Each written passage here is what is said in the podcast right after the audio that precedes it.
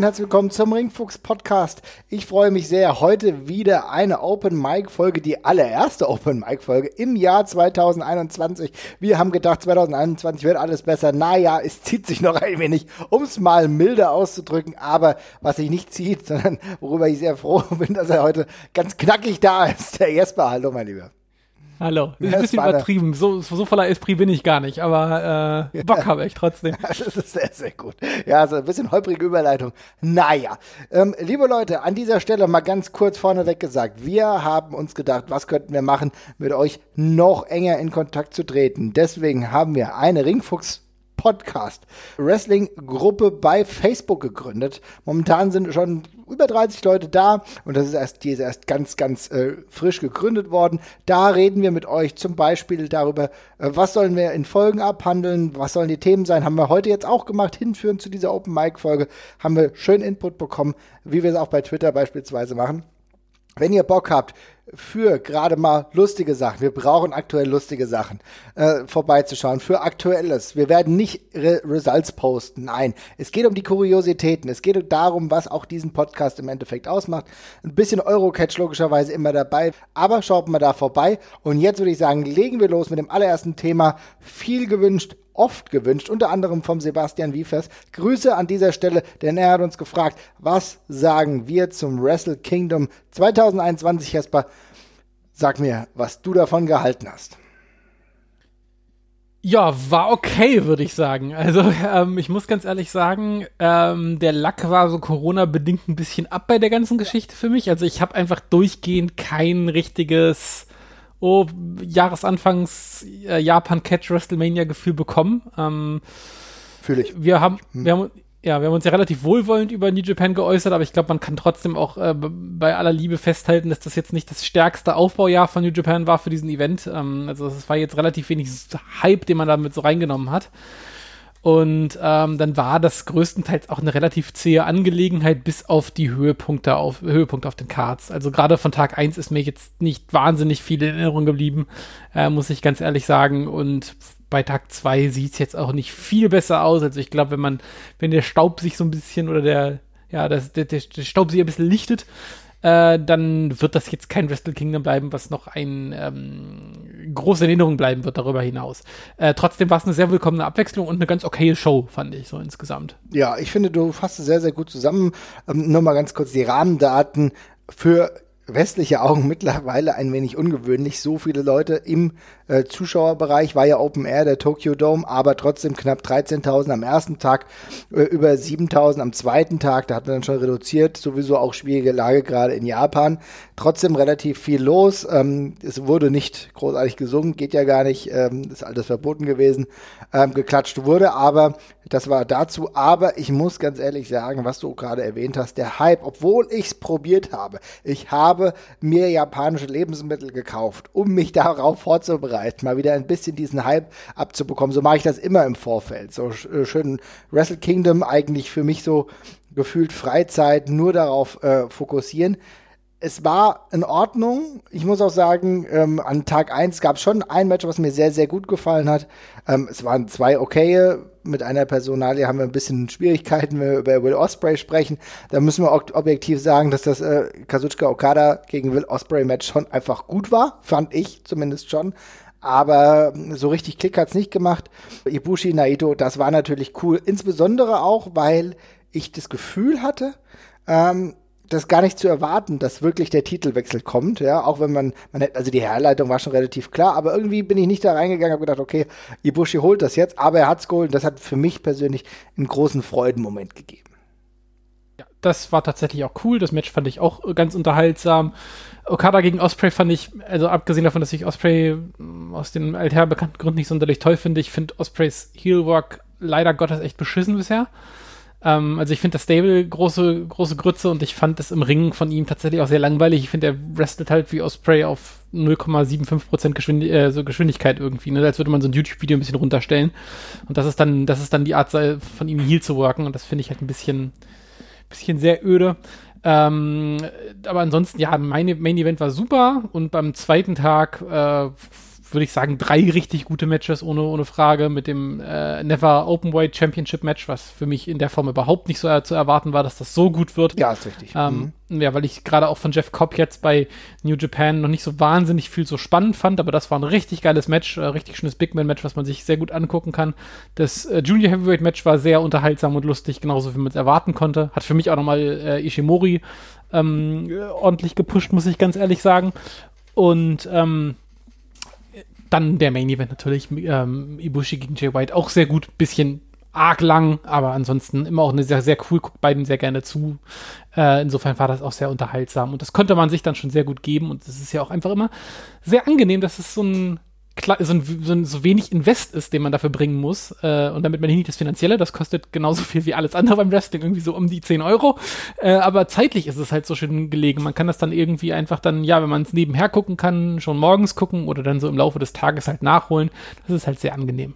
Ja, ähm, das ist äh, absolut so. Ich will trotzdem noch mal so ein bisschen im Detail ein paar Sachen beleuchten, die mir nicht so gut gefallen haben, ähm, ohne jetzt eine, eine Jahreskritik da, dafür schon zu machen und tiefer ja. einzugehen. Aber ich bin ehrlich, ich war immer ein sehr großer Freund der Tag-Team-Szene. Die finde ich beispielsweise echt langweilig gerade. Ja, also Guerrillas of Destiny kann gar nichts dafür.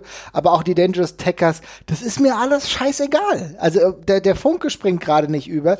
Ja, und äh, also ich, ich werde damit nicht warm. Guck doch mal, das ist auch echt, wenn du dir überlegst, auf dieser Card, an dem, am ersten Tag war das das einzige Tag-Match, ja.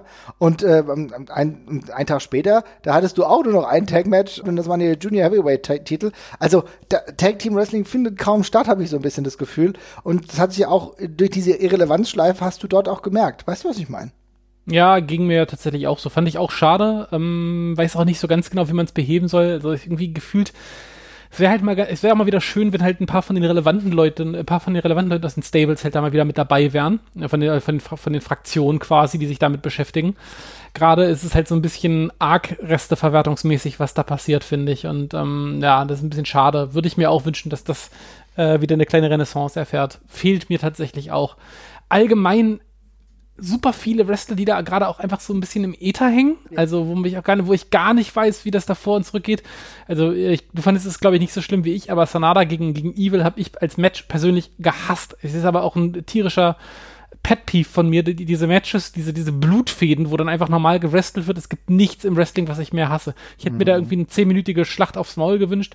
Stattdessen gab es ein 25-minütiges Match, was sehr normal strukturiert war, bis, bis es dann zum Schluss ein bisschen, äh, bisschen explodiert ist da, das ist, da, das ist, das ist symptomatisch. Da sind so ganz viele, auch mit Great Okan, weiß ich nicht, wo, wo man hin möchte. Das sind alles so äh, ein tierisch seltsames Gimmick per se da sind ganz viele Leute dabei, die da so im, im Ether rumwabbeln und man, ich meine, das liegt halt auch daran, dass gerade Fly-In-Situationen und sowas natürlich schwer ist und man das ganze Jahr bestimmt auch anders aufbauen wollte, als es jetzt zum Schluss nötig gewesen wäre.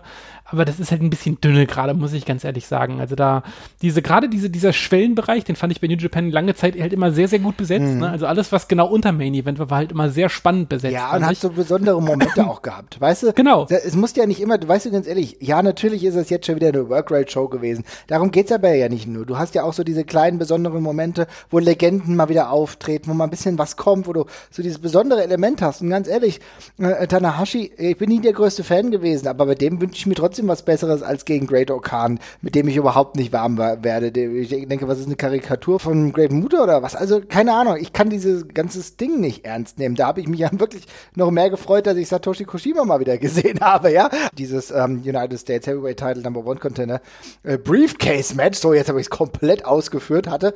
Also insofern ist ja alles gut, gut und schön, aber so richtig, es hat mich nicht hundertprozentig gekickt. Auch was du sagst, natürlich war Sanada gegen Evil objektiv in Ordnung, wobei ich mich auch über, ähm, wenn wir schon über Sternebewertungen sprechen, auch manchmal wundere, was das dann alles für Sterne bekommt. Also denke ich mir auch, also muss das denn jetzt so gut bewertet sein? Also ich hätte ihm, weiß ich maximal dreieinhalb gegeben. Über Sterne brauchen wir nicht großartig sprechen, aber da fand ich Takagi gegen Jeff Cobb halt deutlich besser. Ne? Ja, Nur mal als Beispiel irritierend manchmal. Ja, und das, ich finde es halt sehr schade und das ist, glaube ich, auch ein Teil davon, dass diese Co-Mainer-Szene so ein bisschen abbraucht. Also zum Beispiel, Okada gegen Osprey ist zum Beispiel so ein Beispiel, das ist, das gehört da für mich nicht hin. Da müssten irgendwie zwei heiße neue Charaktere dabei sein. Und Osprey versucht dann als einen zu etablieren, aber das ist mir auch zu offensichtlich, den dann gegen Okada zu stellen, so als Ritterschlagmatch. Ne? Das, da will ich, da will ich was anderes. Und da spielt eben diese ganze Titel, Situation, die wir gerade haben, da auch mit rein, dass diese, dass, die, dass diese beiden eigentlich sehr prestigeträchtigen Titel, was ja ein totales Luxusproblem ist, eben jetzt durchgehend aneinander gekoppelt sind, eben noch aufgrund dieser Naito-Geschichte. Und da, da, man muss halt jetzt wirklich langsam mal irgendwie dazu kommen, da wieder zwei verschiedene Storystränge draus zu machen, weil dieser Titel es gibt nicht mehr so wahnsinnig viele Titel auf der Wrestling-Welt, die für sich eine Relevanz haben, einfach ohne Story. Und die beiden sind noch relativ nah dran, muss ich sagen. Ist schon Unikum. Und ich finde es halt wahnsinnig schade, dass die Dinge einfach immer zusammen wechseln. Also, keine Ahnung. Äh, da könnte man eben auch zwei, drei andere Talente noch mit reinholen, die sich dann um Intercontinental-Title äh, halt prügeln. Und das würde dem Ganzen eben noch ein bisschen mehr ja, gibt so einer Karte eben auch mehr Kleister, ne? Da weiß man eben noch, welches Match noch relevant ist tatsächlich so hängt das eben dann beides zusammen rum. Das finde ich sehr schade. Also, ja, es ist, ich finde es total dumm und das macht mich auch echt wütend. Dieser Titel, diese beiden Titel müssen getrennt werden. Da gibt's nichts. Du hast diese Möglichkeit dieser beiden Titel. Dann nutze sie. Ja, wie lange gut wurde der Intercontinental Title aufgebaut? Ja, es hat sich wirklich etabliert. Warum muss ich denn immer dazu klabüstern. Scheiße ist das. Aber kommen wir wieder zu positiven Dingen. Du hast eben schon angesprochen. Ganz besonders will ich hier den Main Event erwähnen. Ibushi gegen Jay White. Ibushi ist schon ein krasser Typ. Zwei äh, Tage hintereinander, so heftige Matches. Da hat man sich das dann natürlich auch definitiv verdient. Ja, die neue Krönung. Natürlich auch eine super erste Defense. Muss aber auch sagen, jemand, mit dem ich lange gehadert habe, ich äh, fühle es mittlerweile einfach, ist Jay White, ähm, bei dem ich wirklich sagen muss, der scheint in der ja, Blüte seines Lebens gerade zu sein. Und das erfreut mich sehr. Und das Match hat mir wirklich gut gefallen. Natürlich 48 Minuten. Da musst du wieder so ein bisschen Sitzfleisch bekommen. Man muss auch mal wieder reinkommen in diese Länge. Ja, ist auch nicht so ganz so gewöhnlich, gerade wenn man nicht immer so viel lange Matches konsumiert. Aber ich muss sagen, ich ziehe da meinen Hut. Ja, das war auch eine schöne Match-Story. Das war gut erzählt.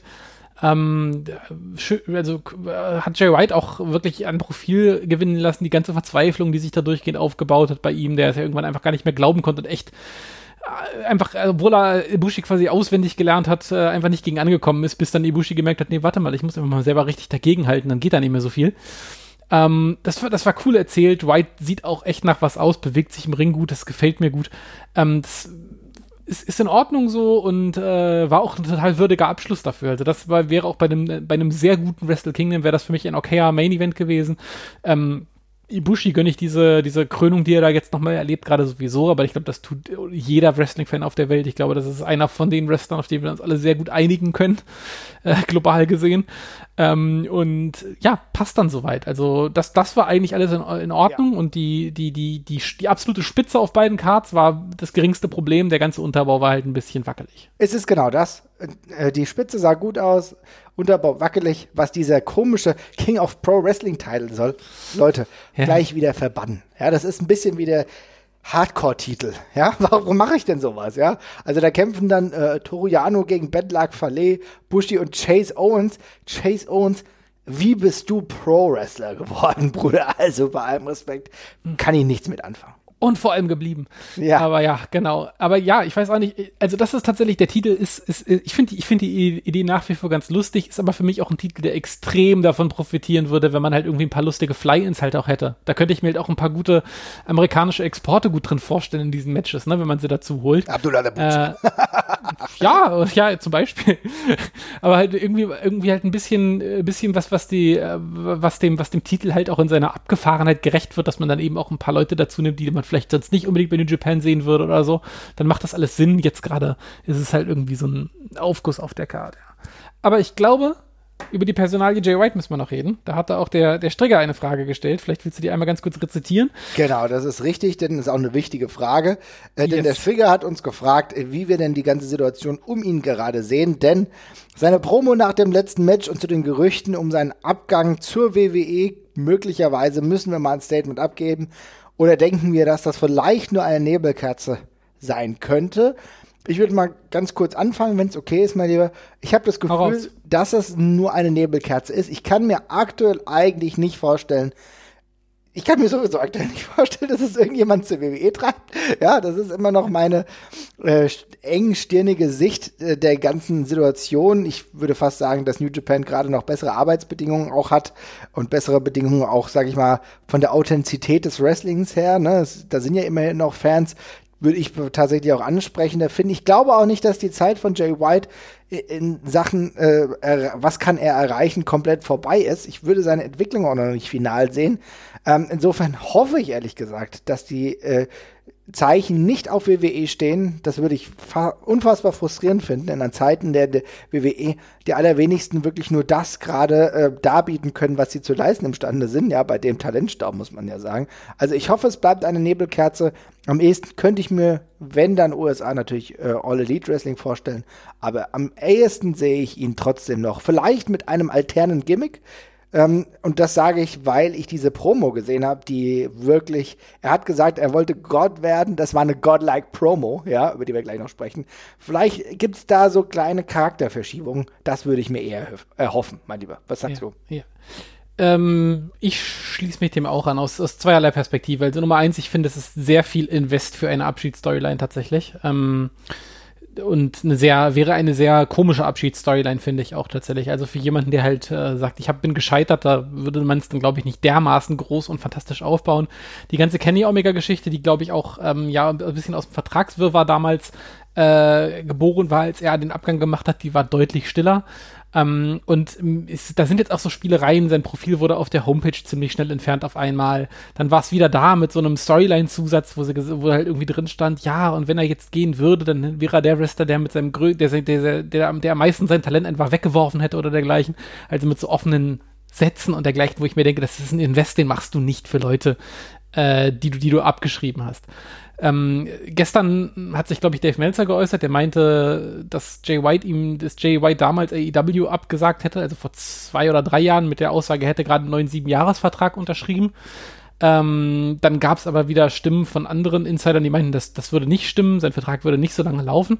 Ähm, aber ich glaube, aus den davor genannten Gründen wird er noch da bleiben. Also er muss, also ganz ehrlich im Ernst, also ähm, er muss schon aus den von dir genannten Gründen nicht zur WWE, aber der Typ ist halt auch 28, ne? Also seinen dicken Money-Vertrag in der WWE, den kann der auch noch in fünf oder sechs oder sieben Jahren unterschreiben, wenn er das möchte.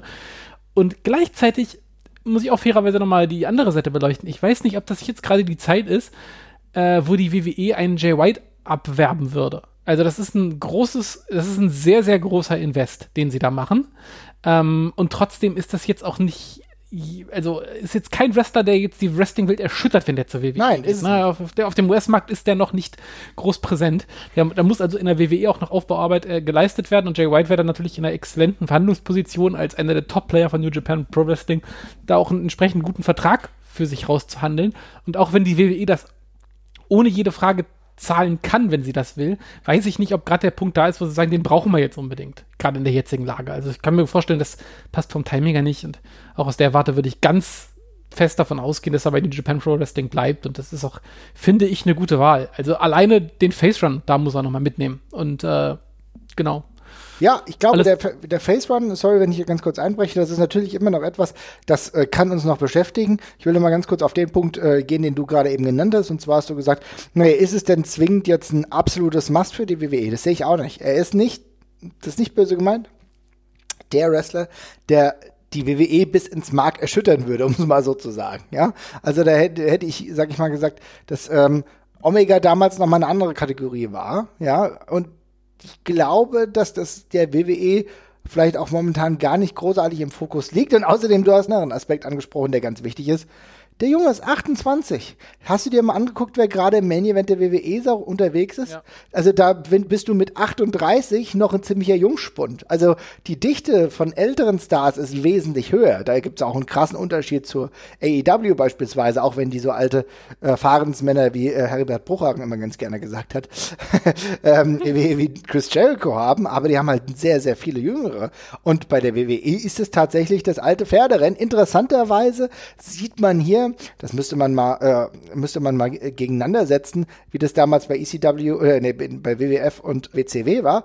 Das war damals bei der WCW auch so. Ja, die WCW war dann auch diese ganze Old Guy Liga. Da muss die WWE vielleicht auch ein bisschen aufpassen, dass sich da diese History äh, nicht wiederholt. Also ich glaube, er ist dort gut aufgehoben. Ob es jetzt sofort ein Face Run wird oder vielleicht, ob wir so ein bisschen noch einen düsteren Jay White sehen, kann ich mir beides vorstellen. Aber die Promo, und das will ich auch noch mal ganz kurz darauf zu kommen, das war schon eine sehr hochklassige Promo, oder?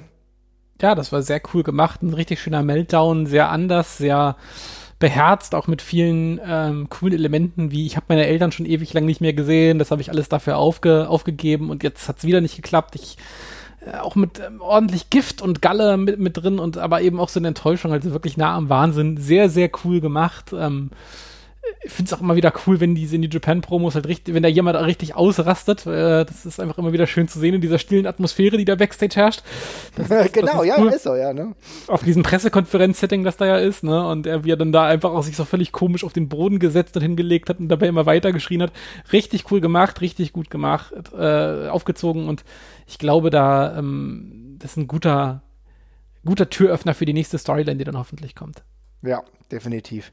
Ähm, ich hoffe, dass die Antwort äh, jetzt erschöpfend war für Strigger, dass wir auch weiter hoffen können, dass wir Jay White, ganz ehrlich, den braucht, auch ehrlich gesagt, New Japan braucht er noch. Ja, ist doch nicht vorbei. Ja, natürlich hast du Will Osprey, der jetzt so in den Main Event langsam rankommt, aber mal ganz ehrlich. Jay White ist drei Nummern drüber, ja, vom Heelwork, von dem Heavyweight Work, das gefällt mir alles so viel besser. Und du brauchst halt geile Foreigner. Und für mich ist Jay White immer noch einer, der definitiv gehen kann. Und du hast eben gerade gesagt, ansonsten wird es schwierig. Bei Foreignern, die auf diesem Niveau sind, bis Jeff Cobb da hinkommen sollte, dauert das noch ganz schön lange. Wer weiß, was da die Pläne sind. Ansonsten hast du da relativ wenig. Insofern lass ihn mal dort. Ja. Gut. Dann würde ich sagen, wir haben äh, das Thema Wrestle Kingdom ein wenig beleuchtet. Viel genauer, intensiver äh, könnt ihr noch mal reinhören bei Strigger. Wir verlinken euch die Folge, die aktuelle Folge zu Wrestle Kingdom hier rein, ähm, damit ihr da mal intensiv reinhören könnt. Die Eastern Lariat wurde das natürlich auch intensiv besprochen. So, würde ich sagen, jetzt gehen wir mal weiter, oder? Was hast du als nächstes, was willst du als nächstes thematisieren, mein Lieber? Wir haben ja viel, viele Themen. Ach, dann machen wir doch das unweigerliche Vollidioten-Thema und reden über Chris Jericho, oder? Ich meine. Ach, super, Vollidioten, ja, da gibt es ja einige, ja. ja. Ja, aber du hast eben schon angesprochen, Chris Jericho, der Jan Till I Die, hat das uns auch gesagt. Er würde ganz gerne, dass wir das mal ein wenig aufgreifen, denn es hat sich herausgestellt, äh, es gibt nicht nur Idioten, keine Angst, äh, dass jetzt in der letzten Zeit einige wirklich mit Corona infiziert waren. Unter anderem Nick Jackson, ähm, der auch, wie, wie, ich finde, sehr sensitiv mit dem Thema umgeht und das auch sehr gut umrissen hat und auch gleichzeitig vor den Gefahren gewarnt hat, wie ich mir das von einem äh, Company Leader auch äh, hoffe. Aber dann hast du leider auch so Leute wie, hm, ich spiele auf einem Biker-Treffen, das hat die Antileiter wirklich sehr gut zusammengefasst, Chris Jericho, der irgendwann, irgendwann wohl Covid hatte, hat er gemeint. So September, August, September, ne? Mhm ziemlicher Vollidiot-Move, kann man tatsächlich sagen, weil so wirklich sensitiv oder so wirklich vorsichtig scheint er dann nicht vorgegangen zu sein. Ja, Gott, er hat halt auf dieser scheiß Sturgis Alley gespielt, ne? Was soll man dazu noch sagen? Also es ist, es ist jetzt auch nur der, die, die, die nächste Kerbe, äh, die Chris Jericho da jetzt in die Bettkante gehauen hat, äh, in den letzten Monaten. Die tollen Trump tolle Trump-Sponsorship äh, war ja auch mit dabei mit dem Höchstbetrag, den man spenden darf als Privatperson, hat er auch voll ausgereizt äh, eine lange Liste von extrem abstrusen Gästen, die er in seinen Podcast eingeladen hat, die er eben auch unter dem Namen, den er eben auch unter dem Namen seiner Kunstfigur, also als Chris Jericho eben released. Also das ist jetzt auch keine Frage von Künstler und, und äh, Akteurtrennung, die wir da jetzt irgendwie aushandeln müssen ähm, von Donald Trump Jr. bis hin zu Flat Earthern, die er sogar mehrmals eingeladen hat. Jetzt mhm. hat er in seiner aktuellen Folge tatsächlich mal einen äh, richtigen Doktor eingeladen, der, glaube ich, in einer Intensive Care Unit irgendwo arbeitet. Äh, in der Folge hat er dann übrigens auch seine eigene Corona-Erkrankung äh, angesprochen, wie du es gerade gesagt hast. Aber ganz im Ernst, also das ist langsam alles äh, ganz schön traurig, finde ich. Und äh, ja, es ist ja, es ist bitter, sind alten Helden von einem ja. selbst, als, äh, die, die in diese Richtung gehen zu sehen. Aber ganz im Ernst, ich habe mir schon gedacht, wer sowas singt wie Judas, dem traue ich sowieso alles zu. Und insofern bin ich, bin ich, bin ich, bin ich mehr geschockt. Aber er versaut mir ein Stück weit meinen Spaß an AEW, muss ich ganz ehrlich sagen. Ich möchte ihn eigentlich nicht mehr sehen gerade. Ähm, und ja, schade drum. Sehr schade. Ja, du fasst es ja sehr, sehr gut zusammen. Ich meine, wir müssen bei Chris Jericho immer mit gewissen Ambivalenzen leben. Ja, das äh, waren wir schon länger gewohnt, aber ich habe schon das Gefühl, oder ich glaube, es ist auch jetzt äh, bestätigt, dass er ein bisschen sehr abgleitet. Er ist auch kein Joe Rogan, das muss er nicht werden. Ja, und auch Joe Rogan muss man nicht als ähm, Heilsbringer der Podcast-Szene und Free Speech ansehen, tatsächlich. Ähm, wenn er in diese Richtung gehen will, das äh, mag ihm unbenommen sein, aber tatsächlich schädigt er vielleicht sogar mittlerweile seinen Arbeitgeber dadurch, denn eigentlich ist AEW gerade eine Promotion, die sehr, sehr gut mit sehr vielen Themen um, äh, ja, oder umsichtig damit umgeht. Aber ähm, hier sehen wir halt, das geht leider in die falsche Richtung. Ich weiß nicht, wie lange AEW auch das generell noch so ein bisschen mitmachen will. Danach schließt äh, sich gleich noch eine andere Frage an. Ähm, weil ich glaube, mittlerweile ist Chris Jericho auch extrem obsolet, äh, obsolet zumindest für das In-Ring-Produkt von AEW. Weiß nicht, ob, wie lange das noch so gehen soll, aber ich würde mir wünschen, wenn er wieder zu dem Pfad der Gerechten, sag ich mal, zurückkehrt und zumindest aufhört mit solchen, ja, ja, wie soll ich sagen, was ist das überhaupt? Das ist, ist Anfänger einer, eines Conspiracy Theorists, kann man das so sagen? Ich glaube, da sind wir ein bisschen drüber hinaus. Er hat 38.000 Euro an die Republikaner gespendet, während, also für Trump. Was, ja. Also, was willst du dann noch, also, das, da ja. müssen wir nichts mehr ausdiskutieren. Also ohne Scheiß, die Linien sind jetzt einmal gezogen. Ich habe auch, ich habe keinen Bock mehr, das noch irgendwie zu entschuldigen. Jeder weiß, wofür er da Geld gespendet hat. Äh, und bei Chris Jericho kommen dann noch ganz viele andere Faktoren dazu, die ich, äh, also wo ich dann mir schon sicher bin, dass wir das Schlimmstmöglichste annehmen müssen und nicht irgendwie er ist einfach nur republikanischer Wähler. Also abgesehen davon, dass auch das keine Entschuldigung mehr war die letzten vier Jahre. Nein, äh, die, Zeit, die, Zeit, die. Zeiten sind wirklich vorbei einfach und also ja, also sorry, das ist einfach abzuschreiben und äh, ich persönlich, also ich sag's wie es ist, ich tue mich schwer damit, dieser Promotion mein Geld zu geben, solange der da irgendwie in Main Event Nähe auch nur rumturnt. Ich will nicht, dass von meinem Geld solche Leute bezahlt werden. Das ist ganz easy. Wie gesagt, wir dürfen ja nicht vernachlässigen. Wir haben ihn, glaube ich, 2019, äh, zum Jahreswechsel 2019, 2020 war er unser Star des Jahres, ja, weil er einen wunderbaren Run äh, noch hingelegt hatte im Jahr 2019. So schnell kann es gehen. Anfang 2021, wir hatten schon Ende 2020 wirklich relativ genug von ihm. Es ist gerade in einer absoluten Downward Spiral. Chris Jericho, wach auf oder hör auf. Es gibt die beiden Möglichkeiten. Ähm, er sollte sich für eine entscheiden. Ich glaube, das kann man so festhalten. Andere sind leider noch weiter abgeglitten, die eh schon in dem Pfad der Kuriosen unterwegs waren. Wenn ich mir beispielsweise so Leute anschaue wie Val Venus, der eine oder andere mag ihn noch äh, dunkel in Erinnerung haben, der ja, Handtuch schwingende Catcher, nie wirklich ein guter Wrestler gewesen, ähm, aber in der Attitude aber einigermaßen verwurzelt, vielleicht am interessantesten und relevantesten in der Zeit, als Kaientai ihm den Schniedel abmachen wollte. Ich glaube, das sagt viel über seine Talente aus, aber mittlerweile auch vollkommen gefangen in der absolut verblödeten Welt der Verschwörungstheoretiker, mittlerweile auch komplett äh, Conspiracy Theorist, wenn es darum geht, irgendwelche Schmutzkampagnen für Biden zu finden. Also, äh, wenn man ihn sich aber anschaut, weiß man, dass er offenbar nicht mehr viel anderes tut, als vor dem PC zu hängen. Ne? Ja, das sieht danach aus. Insofern äh, auch ein trauriges Thema. Wie, aber da, bei der Person, Personalie ist mir fast egal. Ich appelliere nochmal an Chris Jericho. Wenn du das jetzt hier hörst, tu jetzt das Richtige. Vielleicht haben wir ja dann noch die Möglichkeit, dass wir nicht ganz so viel Angst um dich haben brauchen. Also, wir mussten ein wenig über Vollidioten sprechen. Es lässt sich nicht anders vermeiden. Marty Skrull. Jetzt ist klar geworden, dass Marty Skrull de facto nicht mehr bei Ring of Honor ist. Es hat sehr lange gedauert, Jesper. Es hat sehr lange gedauert, ja. Ähm, ihr könnt ja noch mal kurz einen Callback machen. Also Marty Skull damals im Rahmen von Speaking Out sehr eindeutig beschuldigt worden, hat äh, sein äh, Fehlverhalten, sage ich mal freundlicherweise, ja auch zugegeben. Ähm, äh, ja, ähm, und ist danach dann eigentlich sofort bei Ring of Honor mehr oder weniger rausgerasselt. Also es ist klar geworden, dass er da nichts mehr tut. Ring of Honor hat sich bloß nicht so ganz klar geäußert, aber es war schon zu lesen, dass er eigentlich nichts mehr, nichts mehr macht.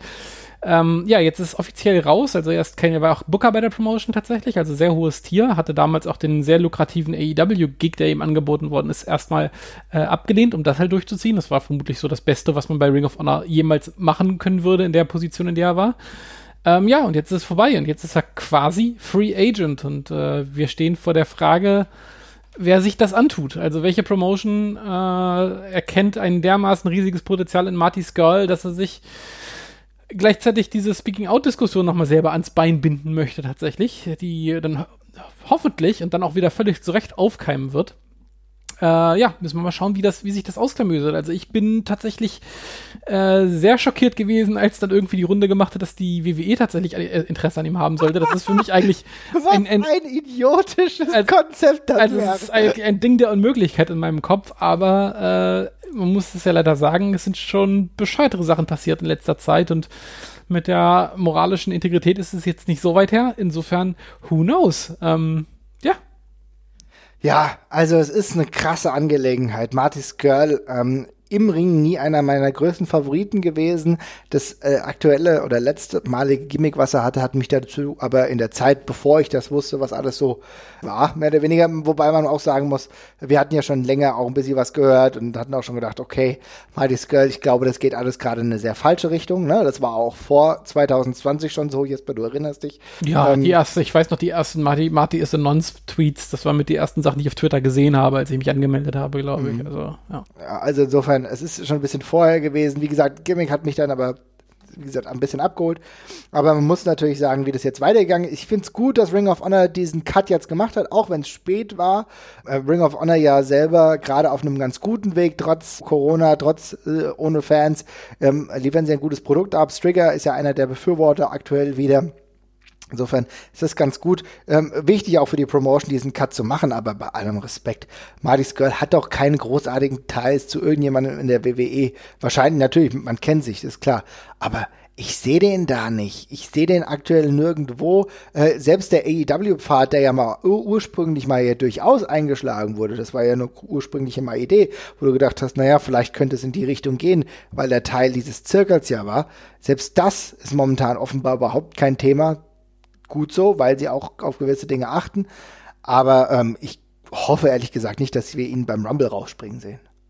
Nee, glaube ich auch nicht. Aber wie gesagt, vielleicht wenn man ihn für NXT UK oder irgendeinen Kram. Ich, ich, weiß es nicht. Also ich bin ja, klar, sowas ist Thema. Ich meine, da hast du sowieso ziemlich viele Idioten versammelt. Leider muss man ja sagen. Ja, also äh, der John Devlin ist ja immer noch nicht äh, frei von aller Schuld, um das mal gelinde gesagt recht positiv zu formulieren. Bei dem es ja immer noch, äh, ich glaube, Sid Scala gab es auch immer noch so ein paar Vorwürfe, bei denen ich nicht genau weiß, inwiefern sich das erhärtet hat. Aber es ist noch ein bisschen dubios, was da rumfleucht. Insofern klar Wirklich. Wäre aber bitter. Wäre wirklich bitter. Also ich kann nur hoffen, dass man äh, da die Finger von lässt. Also ganz im Ernst,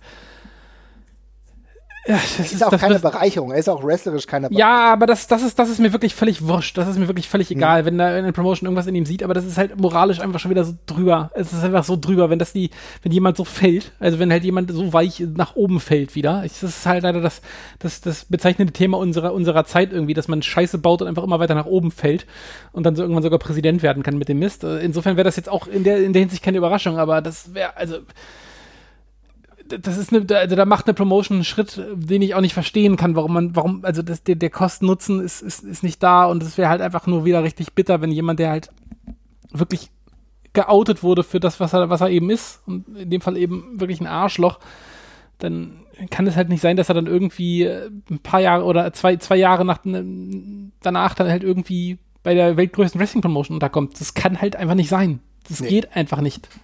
Nee, ich glaube, damit können wir es auch eigentlich fast bewenden lassen. Das darf nicht sein.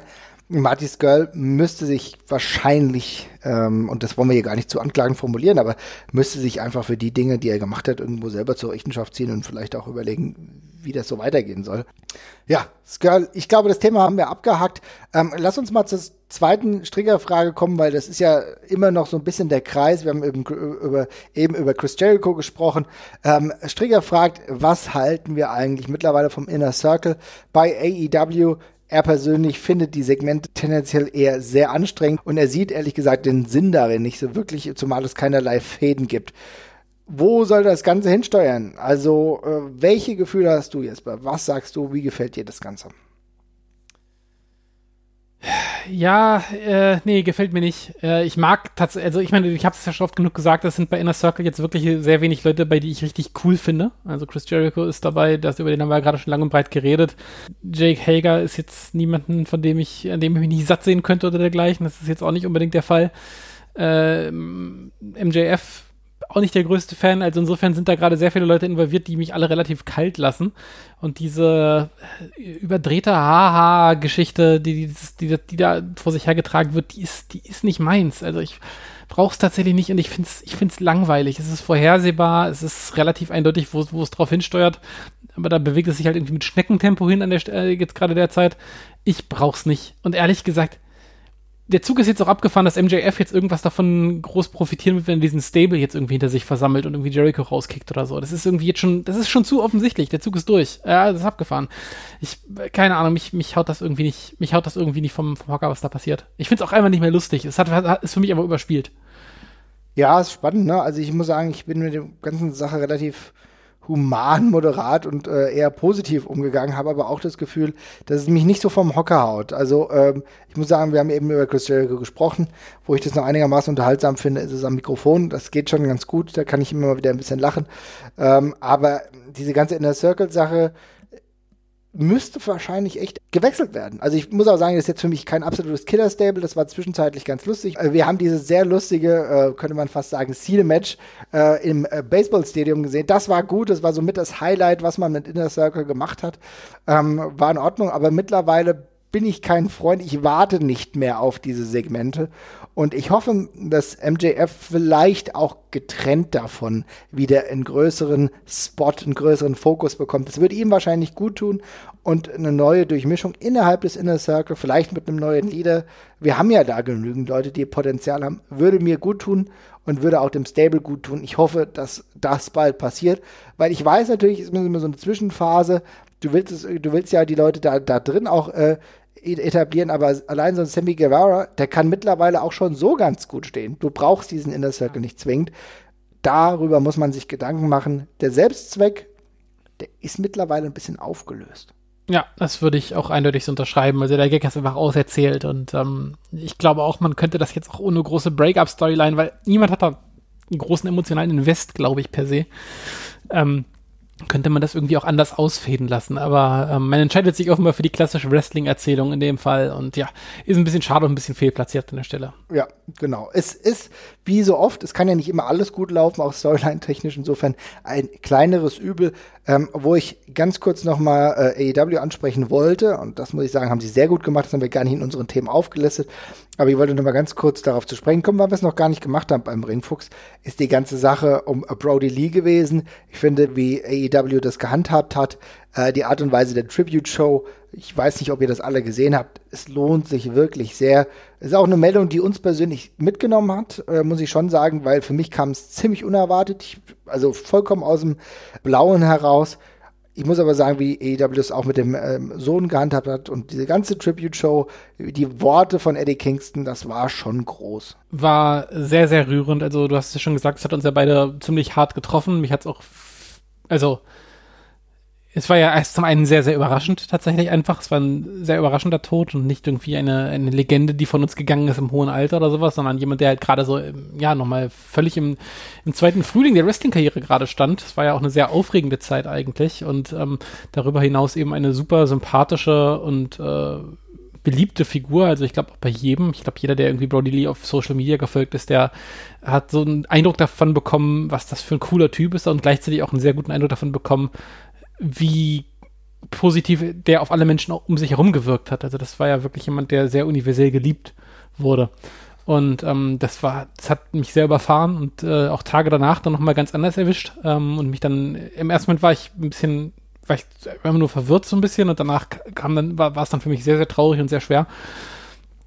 Äh, und ich, es war tatsächlich ein, äh, eine der, der, der schönsten Onscreen-Abschiede, die ich im Wrestling, glaube ich, gesehen habe. Also es war so würdevoll und cool gemacht, wie man es in diesem Medium, glaube ich, machen kann, wenn man sich dafür entscheidet, das auf dieser großen Bühne zu tun. Ähm, ganz toll umgesetzt und auch schön, dass sie es dass sie sich augenscheinlich jetzt bemühen, auch im Nachgang das Ganze noch so in Ehren zu halten, ihn in Ehren zu halten, ähm, die Familie supporten. Das gefällt mir bisher sehr, sehr gut und das war sehr schön gemacht. Auch cool, dass es Promotion übergreifend so gut, so gut war. Also äh, die WWE hat ja auch sehr schön drauf reagiert. Da waren irgendwie auch keine Berührungsängste zwischen den Leuten in den verschiedenen Rostern quasi. Ähm, da ging es dann eben ganz zurecht nur um Brody und eben seine Familie bei der ganzen Geschichte und das war sehr schön und ähm, ja, hat, hat diesem sehr traurigen Anlass zumindest noch eine kleine, schöne Note gegeben.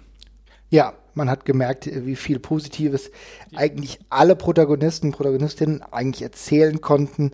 Ähm, du hast gesagt, es gab keine Berührungsängste. Das hat man auch in den kleinen Sequenzen gemerkt, dass das Bildmaterial beispielsweise äh, bei AEW auch ähm, ein WWE-Branding zum Teil hatte. Ja, also da gab es auch durchaus kleine Bilder, wo du gesehen hast, okay, das ist eigentlich WWE-Material, da wurde offenbar auf vieles verzichtet, ja. eine feindliche Absicht hätte durchaus auch mehr ähm, Schwieriges da passieren können, aber das war nicht der Fall. Ich fand, das war von allen Seiten gut gelöst. AEW hat hier für die Kürze der Bestandszeit dieser Promotion das extrem gut gemanagt. Ich habe auch das Gefühl, dass es authentisch war. Ich hoffe, sie ziehen das auf Dauer dann auch genauso durch. Diese Obligation, die sie sich jetzt gegeben haben, ähm, auch diese Familie dementsprechend weiter zu supporten, Brody Lee in Ehren zu halten. Ich hoffe, dass das genau der Fall sein wird. Momentan bin ich da optimistisch. Wie gesagt, die Rede von Eddie Kingston, auch mit dieser Verpflichtung in die Zukunft hinein, finde ich sehr, sehr cool gelöst. Und ähm, man sieht schon immer wieder auch die Phasen der Trauer innerhalb des Wrestlings, auch in der Zeit, in der sehr, sehr viel, sehr, sehr schnell geht. Ich habe schon immer das Gefühl, dass gerade solche Momente doch auch sehr authentisch sind. Und wenn ich dann andere Sportarten sehe, wo ich sehr oft sehe, dass Dinge einfach weggewischt werden, ach ja, der hat mal da und da mal gespielt, ja, wer auch immer, ist halt tot, whatever. Ähm, da habe ich immer das Gefühl, dass beim Wrestling noch ein bisschen mehr dieser familiäre Aspekt da ist. Ja, und natürlich ist es auch so, vielleicht will, will ich mir das auch einreden, aber ich will mich da nicht komplett verbiegen lassen und glaube, dass das so ein bisschen was Besonderes ist. Gerade wenn ich dann so authentische Reden höre, wie von den Leuten, äh, die sich da auch äh, zur Verfügung gestellt haben und auch was zu Brody Lee gesagt haben. Du hast eben gesagt, gab ja dann auch beispielsweise Podcasts auch mit Cesaro, der dann ein bisschen mehr gesagt hat. Das finde ich schon alles sehr, sehr angenehm in ja. dieser Traurigkeit. Genau, auf jeden Fall. Gut, also liebe Leute, schaut euch das gerne nochmal an, wenn ihr das noch nicht gesehen habt. Es war ein würde ich sagen, in dieser Trauer ein durchaus erhabener Moment, muss man sagen. Mhm. Gut, äh, jetzt kommen wir aber wirklich mal zu anderen Themen. Und zwar, wir haben sehr, sehr viele Fragen bekommen, die ich ja, würde ich sagen, könnte man ja mal so nach und nach abarbeiten. Der Sebastian Wiefers hat unter anderem gefragt, ähm, wie sind wir in das Jahr 2021 so gestartet? Was haben wir bislang an Wrestling geschaut? Wir haben eben ja schon über New Japan gesprochen. Ich muss sagen, ähm, ansonsten bin ich gerade nur bei AEW und habe den ersten NXT-Event äh, gesehen. Ähm, New Year's Evil, das ist das Einzige, was ich bislang verfolgt habe. Jesper, wie sieht's bei dir aus? Bei mir ist es tatsächlich bisher ausschließlich ähm, New Japan und ein paar AEW-Snippets gewesen. Zu mehr bin ich tatsächlich noch nicht gekommen. Ich habe noch ein bisschen WXW nachgeholt aus dem letzten Jahr, als ich einen, einen Abend ein bisschen Zeit hatte. Ansonsten ähm, ist es soweit dabei geblieben und ich glaube, es wird in diesem Monat auch tatsächlich schwierig, nicht wegen der mangelnden Lust, sondern wegen der fehlenden Zeit. Es ist gerade sehr, sehr dicht alles. Ähm, insofern werde ich vermutlich erst im Februar mich äh, wieder richtig ins Wrestling-Bett werfen können. ja, dann schauen wir mal. Ja, äh, ganz kurz für die Leute, die es noch nicht gesehen haben, kann ich schon eine kleine Empfehlung raushauen. New Year's Evil hat mir persönlich ganz gut gefallen. Im Main Event auf jeden Fall äh, Bella gegen Kyle O'Reilly kann man sich wirklich sehr, sehr gut anschauen. Ist auch ehrlich gesagt gut weggesnackt. Das kein, keine zwei Stunden geht dieses Event. Ich mag diese kleinen Specials, die äh, die WWE da raushaut.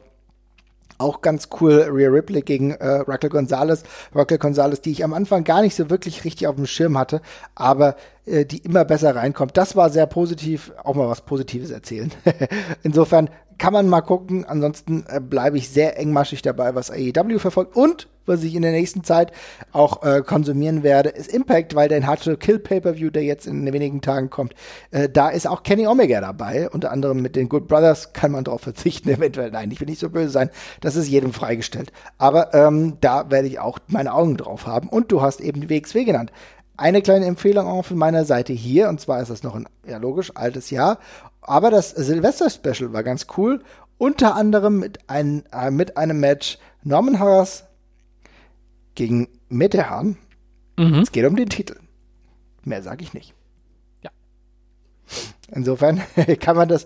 Äh, ich werde es nicht spoilen hier. Ich spoil nee, nicht. Nee, du musst auch nichts spoilen. Gar nichts spoilen. Aber wie gesagt, es war, war ein schönes äh, Silvester-Special. Ja. Äh, mit auch ein paar Best-ofs, ein paar Matches auch von äh, Protagonisten, die ich bislang noch nicht im WXW-Ring persönlich erlebt habe. Fand ich ganz cool, war eine super Zusammenstellung, auch die WXW. Und über die könnten wir jetzt genau mal sprechen, denn auch da ist natürlich einiges im Gange oder halt nicht im Gange wegen Corona. Es gab sagen, jetzt, das Gegenteil ist der Fall. Es ist leider das Gegenteil der Fall und äh, wir müssen darauf zu sprechen kommen, denn das Karat 2021 wird es nicht geben. Es ist abgesagt. Klar, im März ein großes Event mit über 1000 Fans. Das ist aktuell leider überhaupt nicht machbar. Die einzig vernünftige Entscheidung. Aber emotional kickt mich das natürlich schon. Ja, also ich muss ganz ehrlich sagen, die, die Ankündigung hat mich jetzt, äh, also ich war ich war, ich war in dem Moment überrascht, weil ich dachte, das wäre schon abgesagt gewesen. Ich, also es war halt irgendwie, es war ja klar, ne? Also dass es im März nicht stattfindet, damit haben wir ja fest gerechnet. Wir haben ja auch immer, wenn wir gesagt haben, wir hoffen noch auf Wrestling, dann halt irgendwie eher Richtung Sommer eher geschielt, genau. vielleicht mit irgendeiner Open-Air-Geschichte. Insofern, das war für mich eine Formalität und ähm, äh, ja, dass es jetzt, dass es auch keine Tapings mehr gibt, das konnte man sich jetzt auch so in den letzten Wochen schon so ein bisschen erahnen, dass das schwierig werden würde. Ähm, plus mit dem Karat-Konzept als solchem wäre es natürlich auch nicht ganz einfach gewesen. Ähm, jetzt ist es so, wie es ist. Es ist äh, die vernünftige und richtige Entscheidung. Es ist natürlich trotzdem sehr schade. Es ist äh, ein ganz wichtiger Staple in unserem Wrestling-Jahreskalender jedes Jahr gewesen und ähm, immer auch ein schöner Grund, äh, sich mit den ganzen äh, Leuten, die man, die man sonst nicht so oft sieht, mal zu treffen. Ist jetzt leider nicht so, können wir, glaube ich, alle nachvollziehen und verstehen spannender Einblick nochmal, dass sie zwischenzeitlich an einem B-Konzept gefeilt haben, in der König Pilsener Arena tatsächlich, mhm. als es noch aussah, als würde man vielleicht mit abgefahrenen Sicherheitskonzepten was machen können. König Pilsener Arena, wie viel passen da rein? 10.000 irgendwie um den Dreh, glaube ich, ne? Mhm.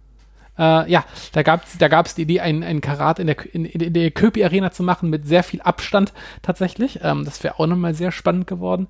Aber ja, jetzt ist es so, wie es ist und wir werden Minimum noch ein Jahr auf das nächste Karat warten müssen.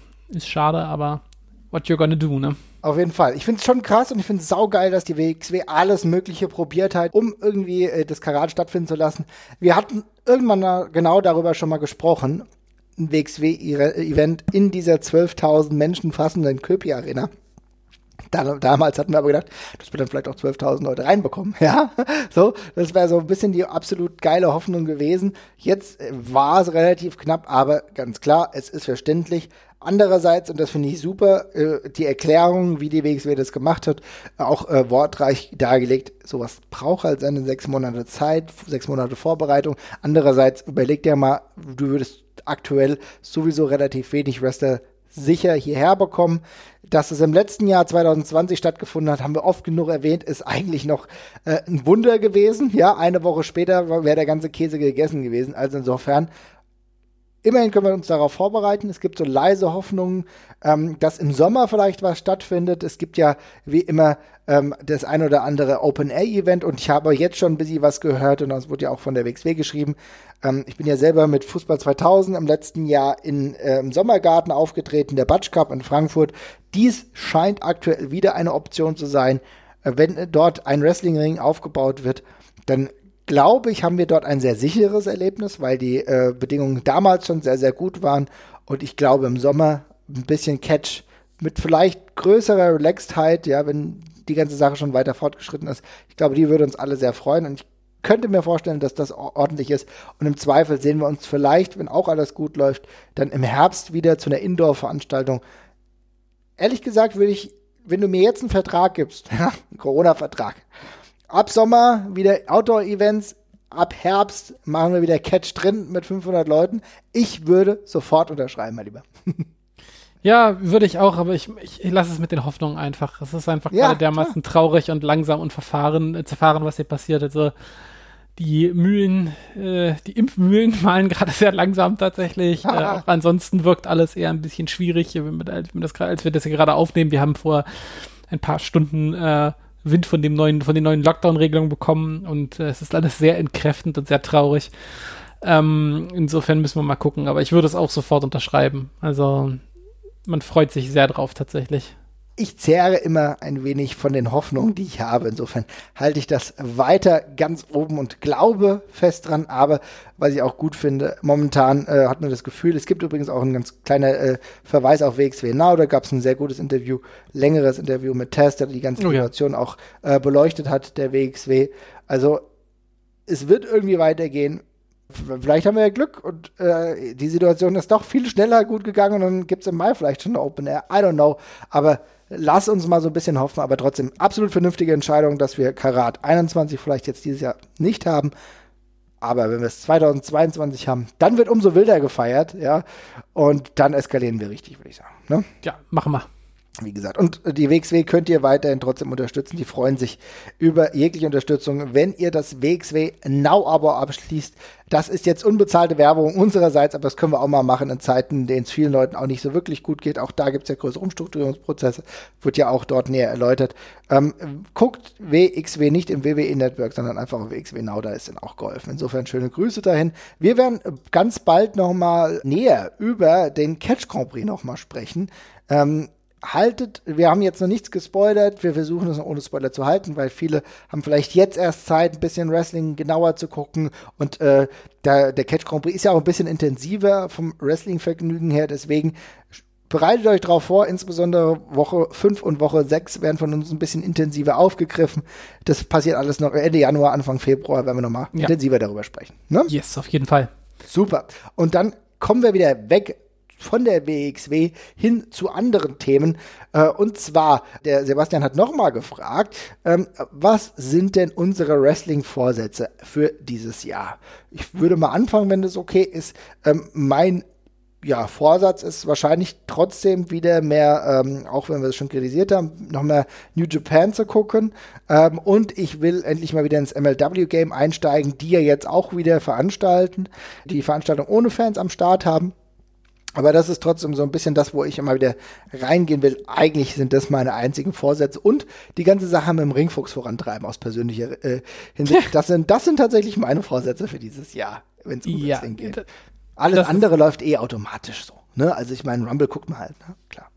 Ja, auf jeden Fall. Ja, ich habe mir tatsächlich vorgenommen, ich habe eine äh, Liste noch mit ähm, Lucha Recommendations und äh, da ich auf diesem Gebiet extrem schlecht bewandert bin, nach wie vor mu muss ich ganz ehrlich sagen, werde ich mich da ein bisschen durch die Historie fressen. Habe mir da mal so vorgenommen, in den nächsten Monaten mal so 10, 15 Matches mal zu gucken, die mir da vorgeschlagen wurden und empfohlen wurden. Die werde ich mir mal ansehen und dann habe ich auch noch eine ewig lange Yoshi äh, Matchlist, auch durch die ich mich auch nochmal wühlen möchte, ganz historisch auch viel dabei. Ähm, genau, das sind so, da möchte ich noch ein bisschen weiter tiefer reingehen und ein paar Bildungslücken schließen, die ich tatsächlich habe. Und ja, vielleicht kann ich dann irgendwann auch mal objektiv was zu Lucha, zu, zu Lucha Libre sagen, weil das kann ich ehrlich gesagt bis heute nicht, weil ich es immer noch nicht ganz verstehe. Aber man lernt ja sein Leben lang. Auf jeden Fall, geile Idee eigentlich. Wo hast du die Liste her? Äh, ich habe mir ein bisschen, ich, also ich habe mir äh, tatsächlich äh, zuallererst äh, Cage Match als äh, Grundlage genommen und habe mhm. das dann quasi äh, quer gehalten mit Reddit-Empfehlungslisten aus dem Squared Circle Reddit äh, und aus dem Chris Hero Reddit, ähm, dessen Namen ich jetzt gerade vergessen habe, wo es auch ein paar coole Empfehlungen gab.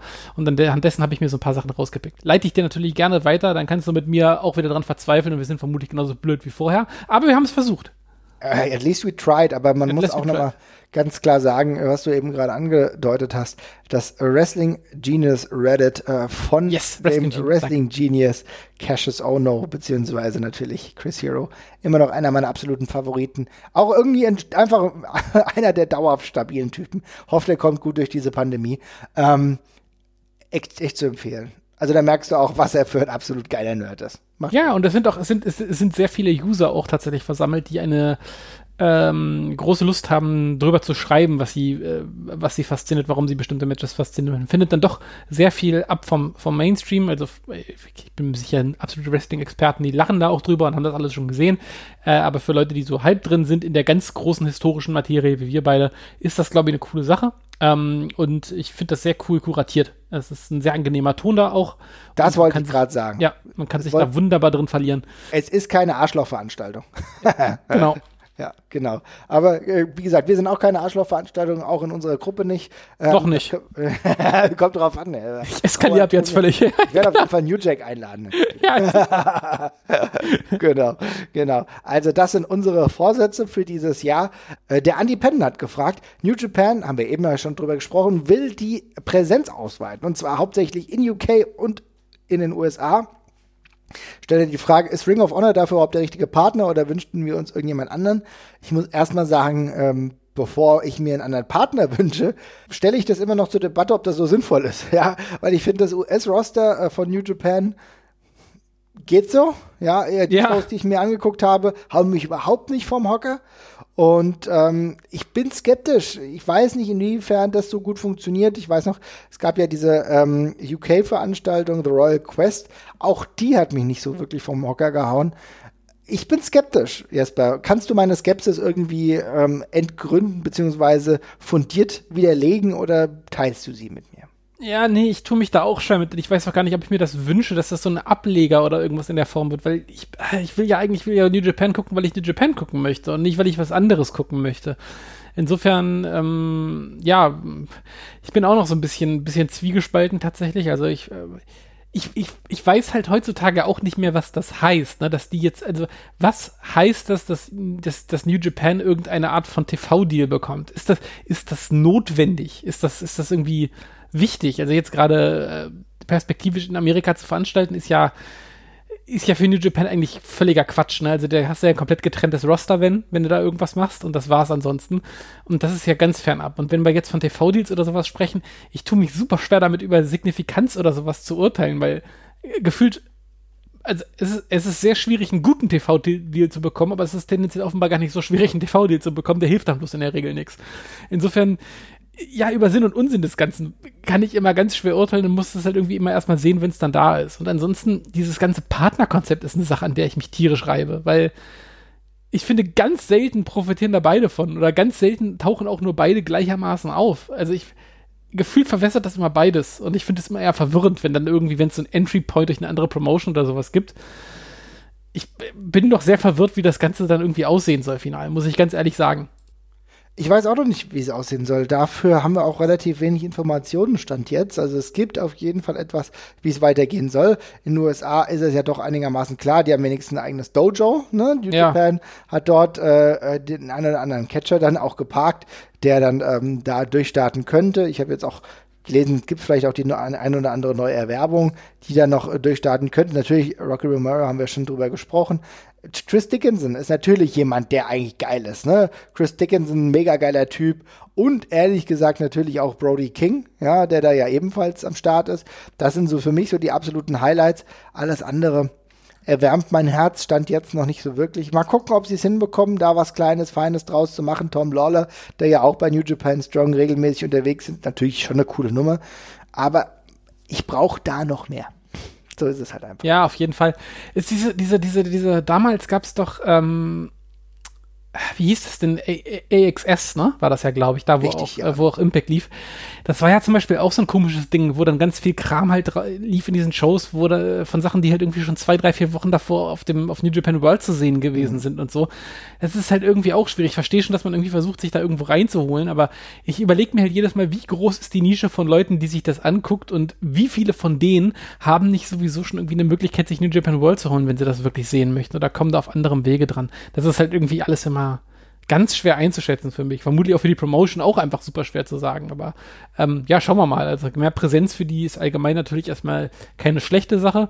Einen Partner brauche ich ehrlich gesagt für diese ganzen Geschichten eher nicht mehr. Also es kommt sehr oft halbgarer Kram bei raus. Wir haben leider schlechte Erfahrungen in Sachen Partnerschaften gehabt, zumindest im Wrestling, ja.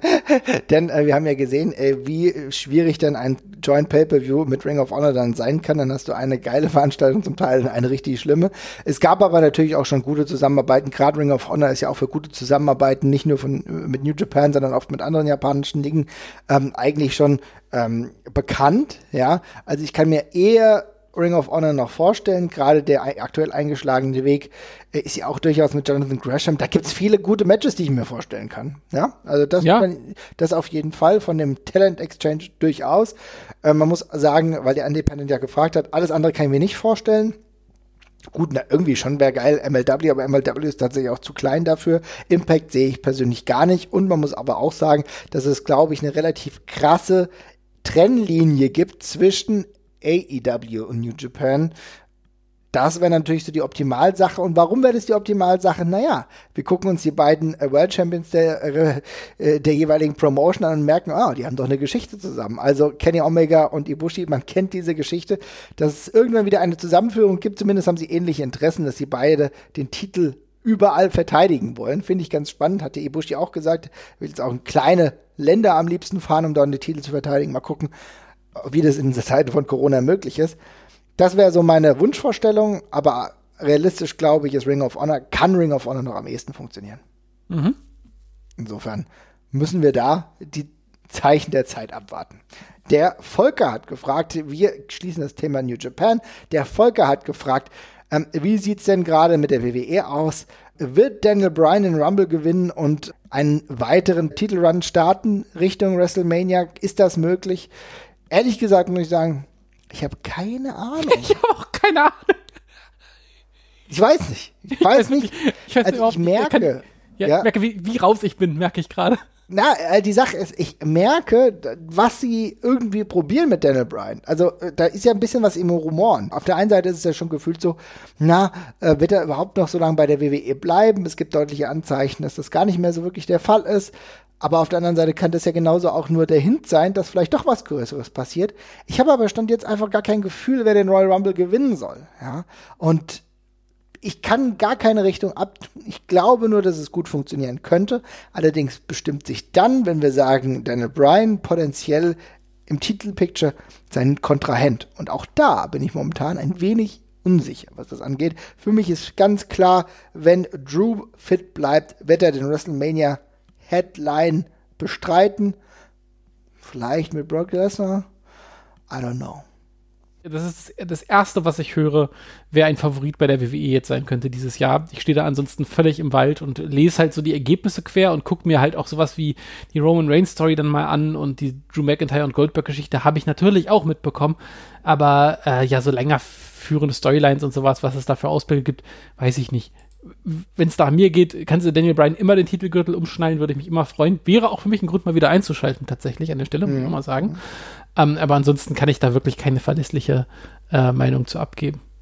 Ja, mein Gefühl geht eher gerade Richtung Keith Lee, der zwischenzeitlich so ein bisschen runtergeschrieben wurde. Aber irgendwie habe ich das Gefühl, dass da bei weitem nicht so alles ähm, wirklich durchgeht. Also das kann ich mir einigermaßen vorstellen. Ist ja trotzdem immer noch bei Raw dieser sehr merkwürdig anmutenden unterirdischen Sendung leider aktuell. Also, ja. also, also, weiß ich nicht, was sie damit planen. Auf jeden Fall nichts Gesundes. Also, also das ist ja vollkommen gaga. Ich also jetzt gerade jetzt mal aufgemacht, ne, wie viele Matches es da gab. Ne? Wer soll denn das alles gucken? Also ich meine ja. natürlich auch viele kurze, kurze Matches dabei, aber ist es wirklich der Sinn der Sache, irgendwie zehn Matches auf dieser Card zu haben für ein Raw? Ich bin mir unsicher. Also richtig, ja. richtig bitter. Ähm, ja, mal gucken. Ich werde mir natürlich den Rumble trotzdem gönnen. Ich weiß nicht genau, in welche Richtung das gehen könnte. Meine Hoffnung ist nur, dass Bill Goldberg mal nicht WrestleMania headline. Da wäre schon viel gewonnen. Tja, brauche brauch ich jetzt auch unbedingt nicht. Ist, glaube ich, auch keine Überraschung. Nee, aber wenn wir schon bei ähm, der WWE sind, können wir auch ein bisschen weitergehen und können uns angucken, was im sonstigen Bereich so passiert. Und da gibt es eine ganz heiße, in Anführungsstrichen, Meldung. Und zwar, äh, dass jetzt Charles Samuels antritt. Mittlerweile auch für NXT UK. Okay. ja, ähm, ja, das äh, trifft ganz gut. Okay. Also, also, ich weiß nicht, wie ich das sagen soll. Also, ich, ich, ich freue ich, das, das Wichtige vorweg. Ich freue mich für Chas Samuels, dass er äh, nach einer langen Indie-Karriere jetzt bei NXT UK hoffentlich einen guten und sicheren Arbeitsplatz hat. Ja. That being said, ich muss es mir ja nicht angucken. Insofern ist ja auch, also, ja, schön. Es ist nicht ein Wrestler, der mich jetzt, äh, der, der mich, der mich, der mich in Ohnmacht fallen lässt vor Begeisterung. Insofern, ja, ist okay. Ist ein weiterer Grund bei NXT UK für mich einfach kein weiteres Interesse zu zeigen. Aber genau. Ich werde trotzdem verfolgen, äh, was äh, ausschnittsweise passiert, wenn es um Walter geht. Walter, der jetzt gegen A-Kid angetreten ist. Da werde ich mal reingucken. Ansonsten in Sachen WWE verfolge ich dann immer noch ein bisschen ähm, SmackDown, was wirklich viel besser guckbar ist und du merkst, okay, da sind ganz andere Leute offenbar am Start, weil das funktioniert wesentlich besser. Ja, es ist, es ist absurd. Es ist wirklich absurd. Und dann übrigens, das Interessante ist ja, dass für mich dann auch dieses gesamte Thunderdome-Konzept einigermaßen gut funktioniert. Das kann ich voll gut runtergucken. Da brauche ich noch nicht mal großartig skippen. Ja, das, dauert ja auch nicht alles ewig lang, aber irgendwie ist das, okay, verstehe ich, finde ich gut. Warum nicht? Also da, so stelle ich mir eine Show vor, wie ja mittlerweile auch Pay-Per-Views der WWE gar nicht schlecht sind. Ne? Wir haben ja, ich will nicht sagen, das sträflich vernachlässigt, aber wenig in aller Extensivität über die letzten Pay-Per-Views so gesprochen. Aber wenn ich mir angucke, da war dann doch viel Brauchbares dabei, ja. Aber naja, wir sind halt nicht immer so gehypt, ne? Nee, wahrlich nicht. Aber wie so ist, äh, ihr merkt, wir haben ein gespaltenes Verhältnis zur WWE. Aber trotzdem am Ende des Tages werde ich mir natürlich trotzdem den Royal Rumble angucken. Es ist einer meiner Lieblings-Pay-Per-Views, auch wenn er jetzt ganz anders läuft, zwangsmäßig, vollkommen vernünftig, als erhofft. Aber der Royal Rumble, ich werde ihn mir geben, du wirst ihn sicher auch geben, schätze ich mal. Ne? Mm, ich glaube, ich mache das ein bisschen von deinem Urteil abhängig. Ich werde dich dann mal fragen, wenn du geguckt hast, ob sich das lohnt. Ähm, ich werde dich einfach anlügen und sagen, er war ganz toll, dann musst du es gucken. dann war das, das die letzte Folge, die wir zusammen gemacht haben. Ja. Nein. Ach, ja, vermutlich, vermu vermutlich gucke ich mal zwischenzeitlich rein. Ja, ist, ist interessant. Wir wissen ja in den letzten Jahren immer auch äh, Pat Patterson einer derjenigen gewesen, die sich den, äh, dem Rumble äh, genähert haben, das Konzept ja auch dafür ausgearbeitet haben. Pat Patterson leider 2020 von uns gegangen. Das heißt, jetzt muss jemand anders machen. Es ist ein bisschen spannend, es bleibt ein bisschen spannend. Ich werde es mir reinziehen und ihr schreibt dann auch mal, wie ihr es gefunden habt. Am besten schreibt ihr das nämlich in die Gruppe, in unsere wunderbare neue Gruppe, die wir gemacht haben. Wir wollen wachsen mit euch und wir wollen diskutieren. Und wenn uns nichts mehr Gutes einfällt, dann fällt uns wenigstens was Lustiges ein und wird dann auch in die Gruppe geteilt. Also insofern, liebe Leute, wenn euch das hier gefallen hat, dann lasst mal ein Like da, beziehungsweise schreibt eine positive iTunes. Rezension. Und dann ist allen geholfen. Macht's gut, ihr Lieben. Ciao, ciao. Bis dann. Tschüss.